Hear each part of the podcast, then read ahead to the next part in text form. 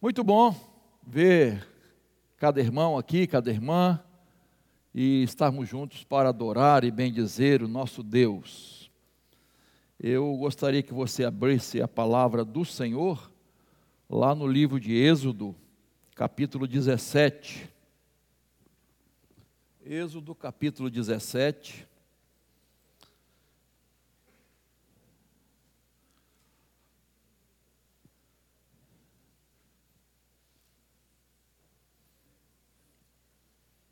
Quero dizer aos irmãos que este foi o texto que há 40 anos, não vou exigir que vocês lembrem disso, né? Por favor.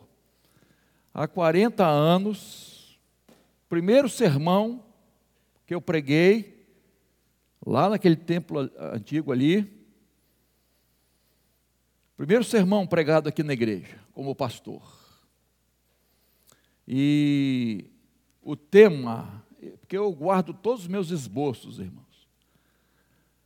O tema foi União da Vitória, que é o nome dessa rua. União da Vitória. Foi o primeiro sermão pregado aqui nesta igreja. E depois, então, de 40 anos, quero voltar a falar desse texto, não com o mesmo tema, mas ele está embutido aí dentro daquilo que nós vamos falar, mas sobre Jesus Cristo é a nossa bandeira. Então, vamos lá. Êxodo 17, 8 a 15. Então vieram os Amalequitas e atacaram Israel em Refidim. Com isso, Moisés ordenou a Josué: escolha alguns homens e vá lutar contra os Amalequitas. Amanhã eu estarei no alto do monte e o bordão de Deus estará na minha mão. Josué fez como Moisés havia ordenado e lutou contra os Amalequitas. Porém, Moisés, Arão e Ur subiram para o alto do monte. Quando Moisés levantava a mão, Israel vencia. Quando, porém, ele abaixava a mão, os Amalequitas venciam. Quando as mãos de Moisés ficaram pesadas, pegaram uma pedra e a puseram por baixo dele, para que Moisés se sentasse. Arão e Ur sustentaram as mãos de Moisés, um de um lado e o outro do outro. Assim, as mãos dele ficavam fi, ficaram firmes até o pôr do sol. E Josué destruiu os amalequitas a fio de espada. Então o Senhor disse a Moisés: Escreva isto para a memória num livro e repita-o a Josué, porque vou apagar totalmente a memória dos Amalequitas da face da terra. E Moisés edificou um altar e lhe deu o nome de O Senhor é a minha bandeira. Amém? Glória a Deus. Todos os países têm uma bandeira nós temos a nossa. Branco simboliza o quê? Paz. O azul.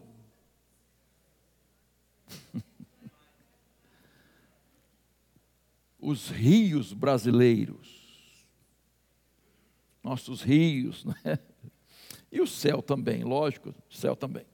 E o amarelo? O ouro a riqueza desse país. E o verde, as matas, a nossa vegetação, nossas matas são ricas. E as estrelas, hein? Os está, vocês estão, eu, eu tive que olhar na internet isso. Vocês estão sabendo. Coisa boa, né? Né, Cristolândia? Coisa boa para chuchu, né? Então, ah, quem é, assiste filmes de batalhas e, e gosta desses filmes épicos, vocês sempre observam que um dos soldados vai com a bandeira do seu exército, do seu povo. As pessoas lutam, lembrando que estão lutando por seu país, por seu povo, por sua gente. Bandeira. Então, queridos, nós temos a nossa bandeira tá? E nossa bandeira é hasteada, colocada, enfim, em diversos lugares, determinadas cerimônias, etc. Isso tudo você sabe, porque é um símbolo nacional. Agora, nós respeitamos nossa bandeira como símbolo nacional, nem todo mundo, né? Tem gente aí que até queima a bandeira do Brasil, em determinadas manifestações, um absurdo, mas a gente respeita. Nós somos cidadãos brasileiros. Não idolatramos a pátria, não. Né? Mas uma coisa que nós não podemos esquecer jamais é que somos cidadãos brasileiros, mas somos cidadãos de outra, outra pátria. A nossa pátria está nos céus. Paulo diz isso em Filipenses 3:20, pois a nossa pátria está nos céus, de onde também aguardamos o Salvador, o Senhor Jesus Cristo.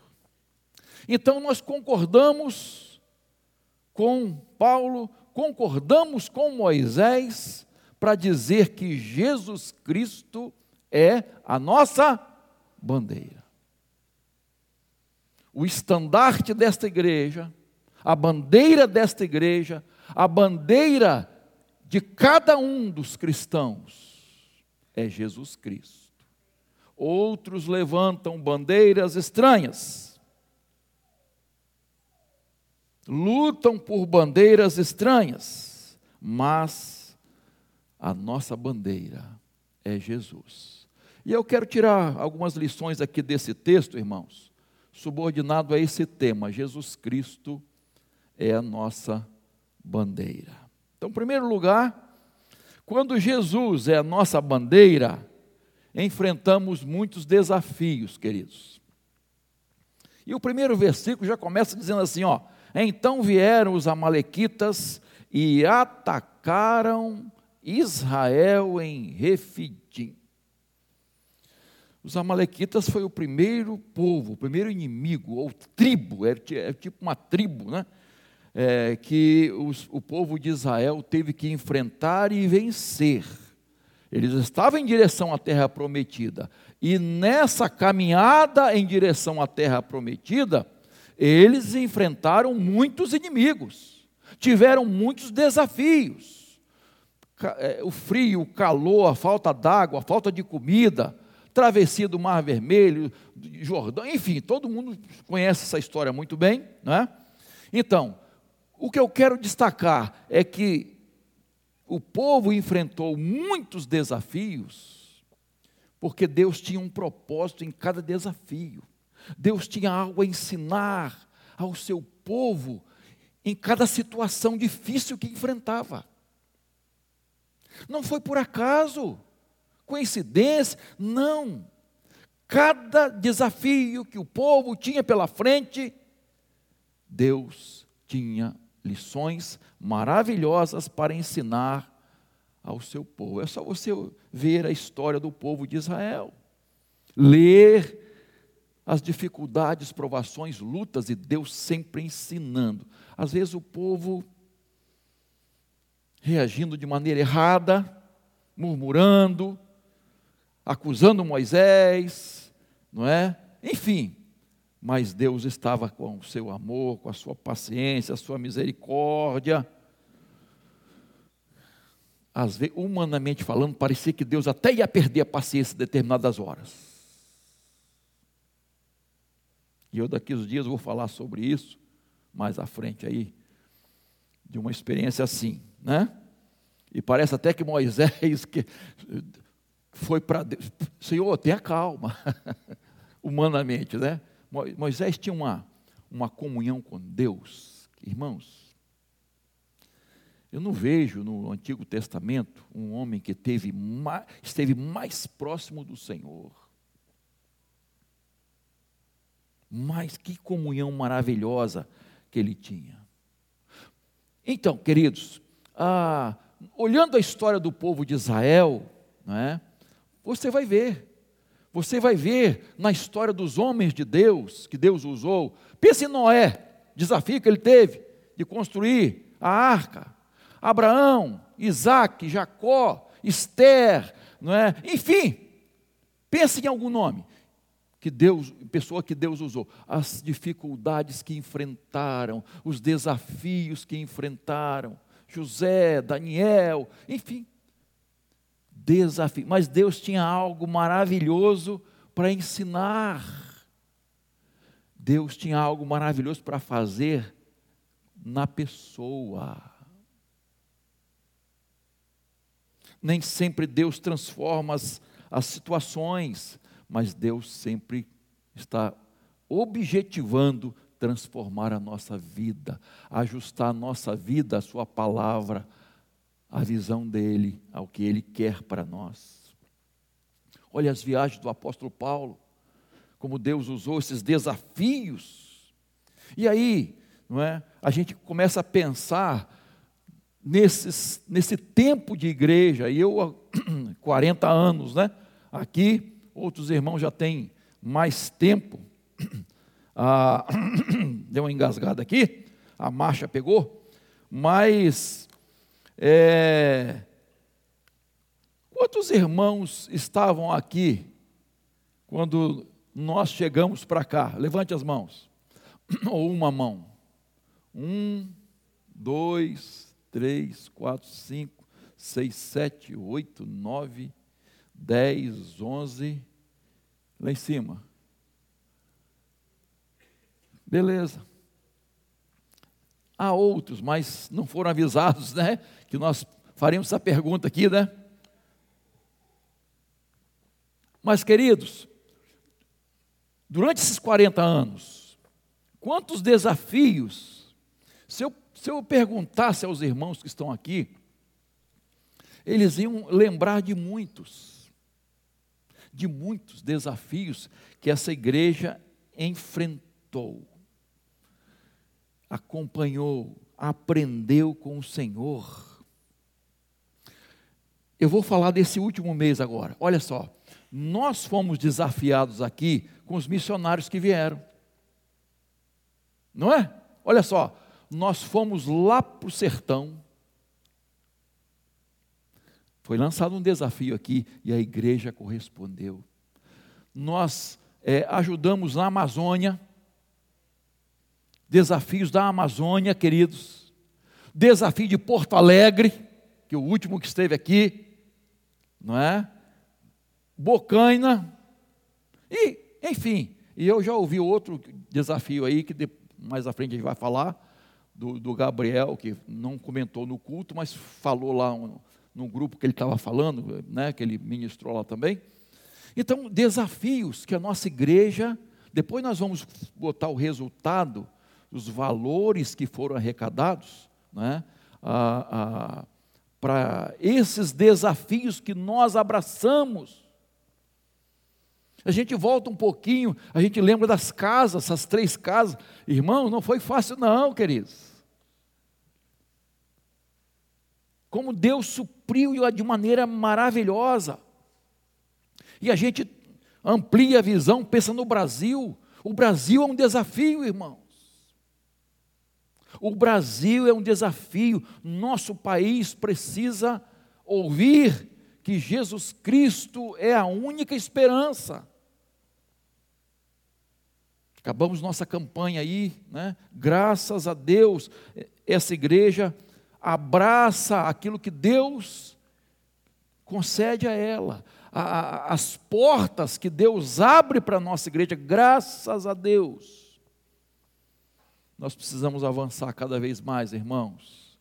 Eu poderia falar de muitos desafios aqui, em relação à juventude, adolescente, criança, né, é, missões, enfim, mas vamos agradecer a Deus, porque o Senhor colocou diante de nós e tem colocado diante de nós desafios, e nós aceitamos os desafios de Deus pela fé. Abraçamos esses desafios pela fé. Quando Jesus Cristo é nossa bandeira, irmãos, nós enfrentamos todos os desafios e vencemos pela fé. Essa pandemia não impediu a igreja de prosseguir, não impediu a obra missionária, queridos. Graças a Deus por isso, louvado seja o Senhor. Segundo destaque que eu faço aqui, queridos, que quando Jesus é a nossa bandeira, a igreja caminha unida, em comunhão, em unidade. Vá lá o verso 9, por favor. Com isso, Moisés ordenou a Josué: escolha alguns homens e vá lutar contra os Amalequitas. Amanhã eu estarei no alto do monte e o bordão de Deus estará na minha mão. Verso 10: Josué fez como Moisés lhe havia ordenado e lutou contra os Amalequitas. Porém, Moisés, Arão e Ur subiram para o alto do monte. Isso é muito interessante isso aqui, irmãos, porque Josué foi para a peleja lá com os soldados, com seu exército, para o vale. Moisés, Arão e Ur foram para o monte.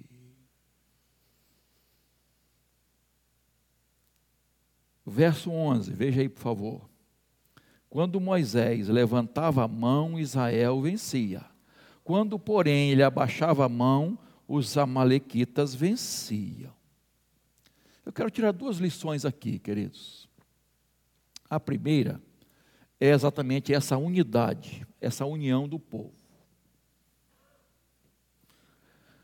Moisés, com a vara de Deus, com o bordão de Deus, que simbolizava o poder e a autoridade, ele vai para o monte com a sua mão erguida, erguendo esse símbolo do poder de Deus que Deus deu a ele. Arão e Ur estavam com ele. Josué não, lá no campo de batalha. Então, o que, que eu vejo aqui e entendo? Moisés tinha uma, uma tarefa. Não era para Moisés estar lá lutando. A luta dele era outra. Arão e Ur também não eram para estar lá, era para estar junto ao líder, sustentando ali o líder. Josué podia falar assim: ficar lá no monte é mole, né? Quero ver aqui. Não. Não, senhores. Ele foi para lá, sabendo que a missão dele estava ali. E cada soldado entendendo que a missão estava ali, em lutar. Queridos, como é importante, como é que Deus nos usa. Deus não nos quer em, no mesmo lugar, fazendo as mesmas coisas. Nós somos diferentes somos usados, usados de maneiras diferentes. De acordo com, com os dons que Deus no, nos capacitou, de acordo com a nossa personalidade, nosso jeito de ser né? Entre os profetas, por exemplo, né? Isaías profetizou aonde, irmãos? No palácio, na corte. Ele era o homem da corte. Mas quem era boiadeiro? Hã? Amóis, por Cristolândia está, ó. Boiadeiro, gente da roça, do campo. Deus usou profetas de Deus. Queridos, como é importante nós entendermos isso. Ninguém é pior ou melhor. Você tem que fazer o melhor naquilo que Deus delegou para você, aquilo que Deus entregou nas suas mãos. Não é ficar com inveja do outro que está fazendo outra coisa, irmãos. Ele designou tarefas para cada um de nós. Moisés segurava ali o bordão de Deus. Não era para Arão segurar, nem Ur segurar, nem Josué. Eles tinham a missão deles. E eu me lembro, né, e você também certamente está lembrando, que lá em 1 Coríntios capítulo 12, é, Paulo fala da igreja de Jesus, dos dons que ele distribui, o Espírito Santo distribui na igreja, e ele fala, compara como o corpo. Nós somos o corpo vivo de Cristo. A igreja é o corpo vivo de Cristo. E cada membro tem uma função. Mas trabalha em unidade, em união. Os pés não podem fazer o trabalho das mãos. As mãos não podem fazer o trabalho dos ouvidos. Não, não pode, irmãos. Os olhos não vão fazer o trabalho da língua. Cada um tem a sua missão. O coração tem uma missão. Os rins, o fígado, o estômago, o pulmão, os pulmões. Enfim, cada um com a sua missão para que o corpo funcione perfeitamente. Não é interessante essa ilustração, irmãos? Ninguém tem vaidade. O corpo, ninguém tem, um, um não tem vaidade. E ó, você está aí no, no pó. Eu não. Quais são os, os, a parte do nosso corpo que é mais vista? Ou são mais vistas? Nosso rosto, queridos. Tanto que a gente perde tempo na frente do espelho, né? E não é só as mulheres, não, os homens também, né? Retocando e tal, enfeitando. Mas quase ninguém vê os pés. Alguém vê o coração trabalhar? e o coração não para. Não para. Os órgãos vitais, como são importantes, mas não se julgam melhores. Irmãos, quando a igreja funciona assim, quando a igreja entende que cada um tem a sua missão, a sua função, que Deus designou cada um de nós uma tarefa. E eu não posso ficar fora dos planos de Deus. Eu tenho que fazer aquilo que o Senhor designou para mim. Não é? o, o, futebol, né? Não adianta o goleiro sair lá do gol e querer ir lá como, jogar como centroavante, deixar lá o gol sem goleiro. Né? No, no, no final, assim, quando o time está perdendo, só tem um, um, segundo, o último lance, até ele pode ir, às vezes vai, né? Mas normalmente não. Ele, ele, não ele, ele tem a função dele, ele não pode querer a glória do centroavante que faz o gol. A sua glória está em cumprir a sua missão da melhor forma possível. Da melhor maneira possível. Lá em Eclesiastes capítulo 9, verso 10, diz assim: Tudo que vier às tuas mãos para fazer, conforme as tuas forças. Eu entendo aqui que o texto está dizendo assim: olha, o que vem para você, faça da melhor forma possível, faça com alegria, dê o seu melhor, dê o seu melhor. Então, meu irmão, Minha irmã, quem está lá na cantina, faça o melhor. Quem está no estacionamento, faça o melhor. Quem está ali na filmagem que nunca aparece, né? Só mostra, né? Faça o melhor. Quem está lá no som, faça o melhor. Quem está aqui tocando, quem está aqui regendo, faça o melhor.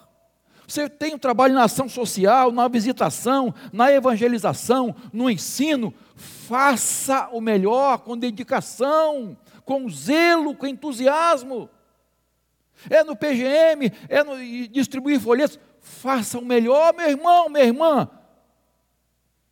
É aquela visita que você faz a alguém que ninguém vê.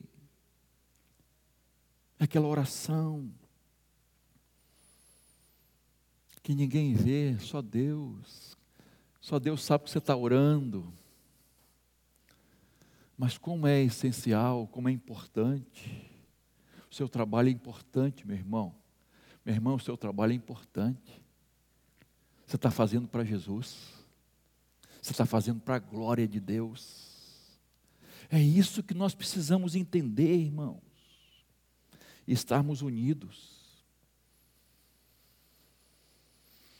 A segunda lição que eu tiro aqui ainda é sobre a humanidade de Moisés. Moisés era um, era um gigante, irmãos. Como eu já disse aqui, Moisés tinha uma comunhão com Deus assim, sabe, invejável. Ele podia se aproximar de Deus, o povo não, o povo ficava de longe. O povo tinha até medo de se aproximar do monte, da tenda do encontro. O povo via de longe. Moisés, quando saiu da presença de Deus, seu rosto brilhava. Era um gigante, isso que eu quero destacar, irmãos. Assim, estou falando gigante na vida espiritual, né? Na sua comunhão com Deus, a sua integridade. Era a pessoa que Deus usava como intermediário, né? Ele intercedia. Quantas vezes intercedeu pelo povo? Olha só. Era uma figura de Jesus lá no Antigo Testamento. O que Jesus é para nós. Mas ele precisou de ajuda, irmãos. Ele não era super-homem. Ele não era um super profeta. Ele cansou. Ele cansou. Ele não conseguia ficar com as mãos levantadas com a vara de Deus. Ele tinha limitações físicas. Não sei se você já notou, eu já notei isso. Quando tem uma oração de imposição de mãos, ou aí mesmo, né, não precisa ser no, na ordenação de alguém, mas às vezes quando você, a gente pede para você estender suas mãos, faz uma oração de cinco minutos para você ver o peso do seu braço.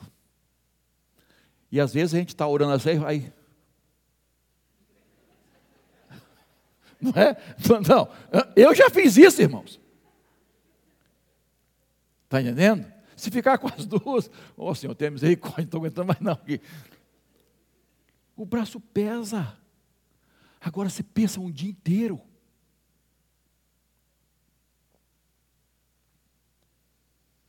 Moisés cansou não conseguia ficar. E aí, veja o verso 12. Quando as mãos de Moisés ficaram pesadas, pegaram uma pedra e puseram debaixo dele, para que Moisés o que? Sentasse. Arão e Ursos tentaram a mão de Moisés, um de um lado e outro do outro Assim as mãos dele ficaram firmes até o pôr do sol. Eu acho que Arão e Ur também se cansaram, né? Mas era mais fácil. Enfim, queridos, humano tem limitações. Precisou de uma pedra para sentar, precisou de alguém que segurasse suas mãos. Ele não podia sozinho. Ele não podia sozinho. Eu gosto dessa função de Arão e Ur. Arão a gente conhece bem. Ur, muito pouco.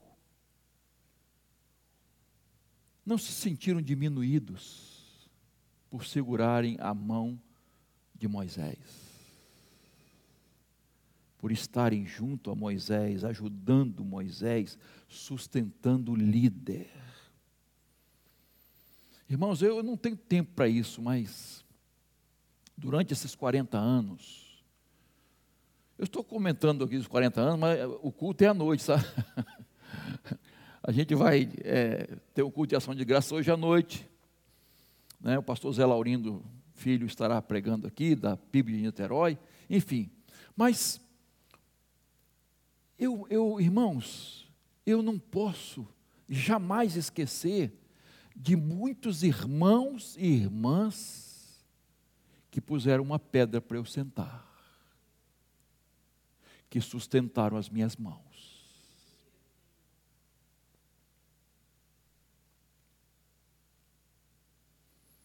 Que gratidão eu tenho, irmãos. Irmãos simples, mas cumprindo uma função que Deus deu de auxílio. Quantas vezes eu ouvi, pastor, conta comigo, e ouço ainda. Pastor, você pode contar comigo. Pastor, vá em frente, não desista não. Não olhe para essas críticas não. Não olhe para esses que são negativos não, que são do contra. Que só pensam em coisas negativas. Quantos que levaram pedradas, sofreram duras críticas por estar ao meu lado. Sofreram, irmãos, por estarem segurando minhas mãos, por acompanharem a visão, arriscaram comigo e uma das, vamos dizer assim, mais, algumas, né, recentes, quando nós compramos ah, o templo, né, as, as dependências da Igreja Batista da Posse. Irmão, a gente não tinha dinheiro nenhum em caixa. Nós tínhamos um prazo muito curto. Muito curto. Ah, os donos, né, era uma associação bíblica, é, que tinham vários templos em vários estados, eles estavam vendendo e eles tiveram propostas, outras propostas, de um supermercado, de uma outra igreja, mas não venderam. Não venderam, irmãos. Quando nós chegamos e para conversar, nós não, não tínhamos condições de atender ao que eles estavam pedindo, da forma que eles estavam pedindo. Fizemos uma contraproposta sem dinheiro. Irmãos, é que não dá tempo para comentar tudo, né? Quando na assembleia e nos corredores, tem esse negócio de corredor também, né? Não temos condições de fazer isso. Para que pensar em outra igreja lá? Para que? Nós temos um trabalho aqui. Nós estamos precisando de melhorar o som da igreja. Isso ficou muito gravado no meu coração. Nós precisamos melhorar o som da igreja. Não dá para fazer isso, não é, pra, não é a hora. E Deus dizendo: é a hora, é a hora é agora. E muitos abraçaram, graças a Deus. E conseguimos. Foi uma luta, irmãos.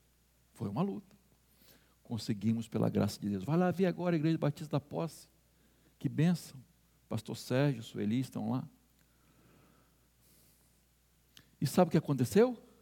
Logo depois, nós fizemos uma campanha e investimos 100 mil reais no som da igreja.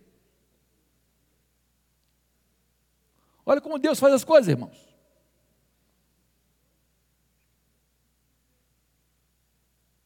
E aí alguém, eu não perguntei não, mas deve ter ficado de queixo caído, né? Envergonhado.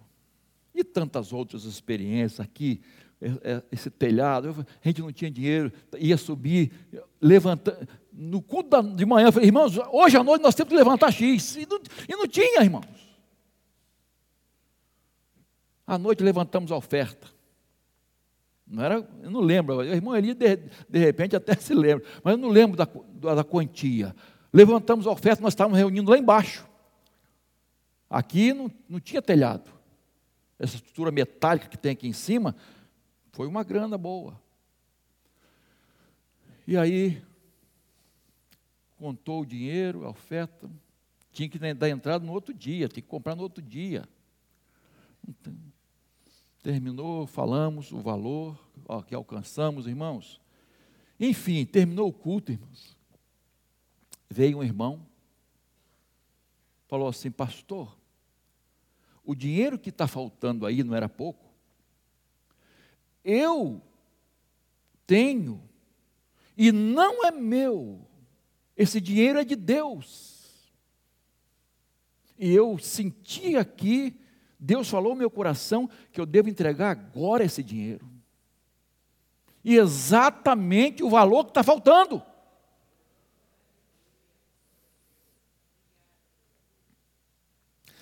Experiências assim, irmãos, que de uma igreja que caminha, porque Jesus é a nossa bandeira, irmãos. É Jesus que está à frente, irmãos. Quando o povo de Deus se une, Deus abençoa. Deus dá a vitória, irmãos. Ah, irmãos, como tenho gratidão por muitos irmãos que abraçaram, que creram, que se colocaram à disposição e se uniram à visão de Deus. Desanimados, críticos, negativos, sempre existiu e sempre vão existir. Sempre. Agora a igreja vai caminhar pensando neles? Ouvindo esses? Não.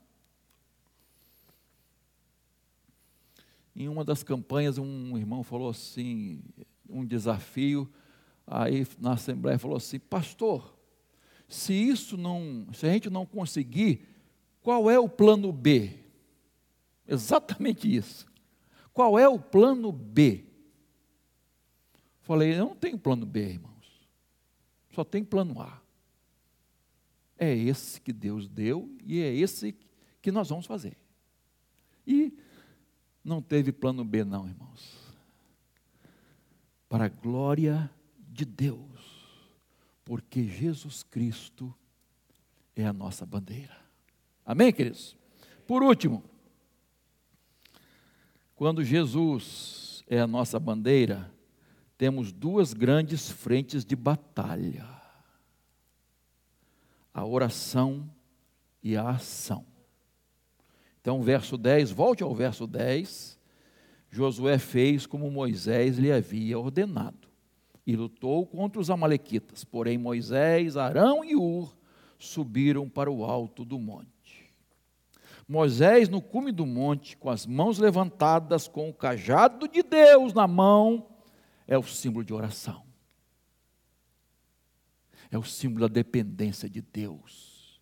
É o símbolo da fé no poder de Deus. Queridos, quando Moisés abaixava as mãos, o povo perdia. O inimigo prevalecia, mas quando ele mantinha sua, sua, sua mão erguida, o povo de Deus prevalecia. Você não acha que esse é o maior segredo da vitória da igreja? O poder da oração? Que uma igreja que prevalece, uma igreja vencedora, é aquela que prioriza a oração, que depende de Deus, que a perseverança na oração é o maior segredo da vitória de uma igreja. Ah, irmãos, nós precisamos perseverar em oração. O segredo da vitória de uma igreja que prevalece é a oração. O segredo de crentes que prevalecem são crentes de oração. O segredo de famílias que prevalecem e que perseveram é a perseverança na oração. Um segredo de um ministério pastoral é a perseverança em oração. Primeiro, estar com Deus e depois com os homens. Segredos, irmãos. As portas do inferno não podem prevalecer quando o povo de Deus usa a sua maior arma, a oração. Não prevalece. O poder da igreja, irmãos, não é político, não é econômico. O poder da igreja não é humano. O poder da igreja é a oração. Vem através da oração. É de Deus que responde às orações que são feitas pela fé em nome de Jesus. É assim que a igreja vence as hostes infernais, vence o mundo, vence as fraquezas, vence as lutas. Quando a igreja diz: a peleja é tua, Senhor, a luta é tua, Senhor, a glória é tua, Senhor. Deus dá a vitória. Mas, ah, além de orar, nós não podemos cruzar os braços. Eles estavam lá no monte, mas tinha alguém no vale. Tinha alguém lutando. Tinha alguém agindo, trabalhando, suando a camisa, indo à luta, fazendo cada um a sua parte. Então perceba que essas duas frentes de batalha são simultâneas. Enquanto uns estão ali no monte, outros estão no vale, trabalhando, lutando, se esforçando, dando o seu melhor.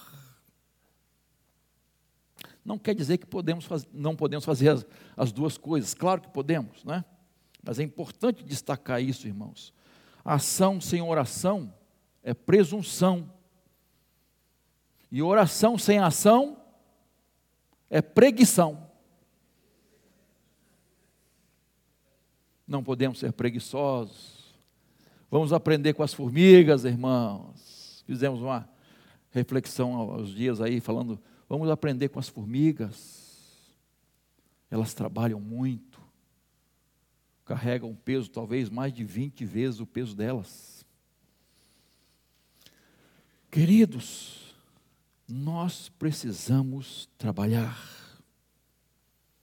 Eu estive fazendo uma conferência lá no sul. Não vou falar o nome da igreja, não.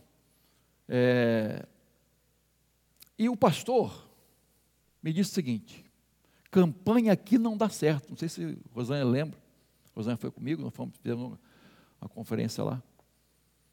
Campanha aqui não dá certo para nada. Mas por quê? Ele falou: porque a igreja ficou mal acostumada. Tudo que nós fizemos aqui veio dinheiro dos Estados Unidos.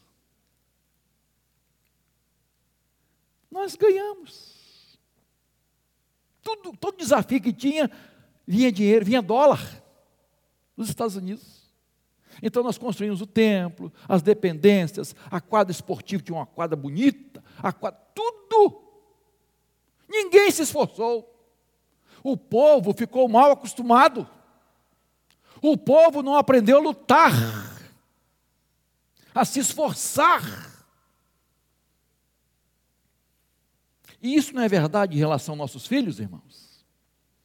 Filho que ganha tudo de mão beijada, do bom e do melhor, ah, meu irmão, faça isso não. Eles vão ficar mal acostumados, deformados.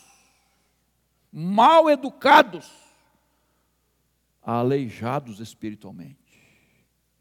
Como é bom conquistar, lutar, ver a vitória de Deus, depender de Deus e ver Deus operando maravilhas no nosso meio. Uma das coisas que o povo de Israel teve que aprender na marra, e custou para fazer isso, é depender de Deus. Depender de Deus. Vocês lembram de Gideão? Gideão tinha quanto no seu exército? Quem lembra? 32, vocês estão bem para chuchu, hein? 32 mil soldados e enfrentar um exército de quantos? Aí eu peguei vocês. 150, né? Nem estou lembrando agora também. Enfim, a, a, o cálculo, outro dia eu fiz, está né? Tá até anotado na minha Bíblia, em outra Bíblia, mas cada um de, de, deveria, precisaria vencer 450 inimigos. Olha só, que não dá. Quando isso aconteceu? Quando Deus diminuiu o exército para 10 mil e depois para 300. Então, os 300, cada um teria que vencer 450 soldados inimigos. Impossível. Agora sim, vocês chegaram onde eu quero. Estou falando assim de Deus, né? Porque vocês não vão poder. Quem vai dar a vitória sou eu. A peleja é minha. Aprender a depender de Deus, irmãos. Sem murmuração, sem reclamação o sustento, o seu sustento, você pensa que vem da empresa que você trabalha? Seu sustento vem do Senhor. É Ele que sustenta a sua vida. Aprenda a depender de Deus. Aprenda a buscar o Senhor. A vitória vem do Senhor. Amém, queridos? Agora o verso 15, para a gente terminar aqui, né? E Moisés edificou um altar e lhe deu o nome de O Senhor é a minha bandeira. Glória a Deus. Jesus Cristo é a sua bandeira?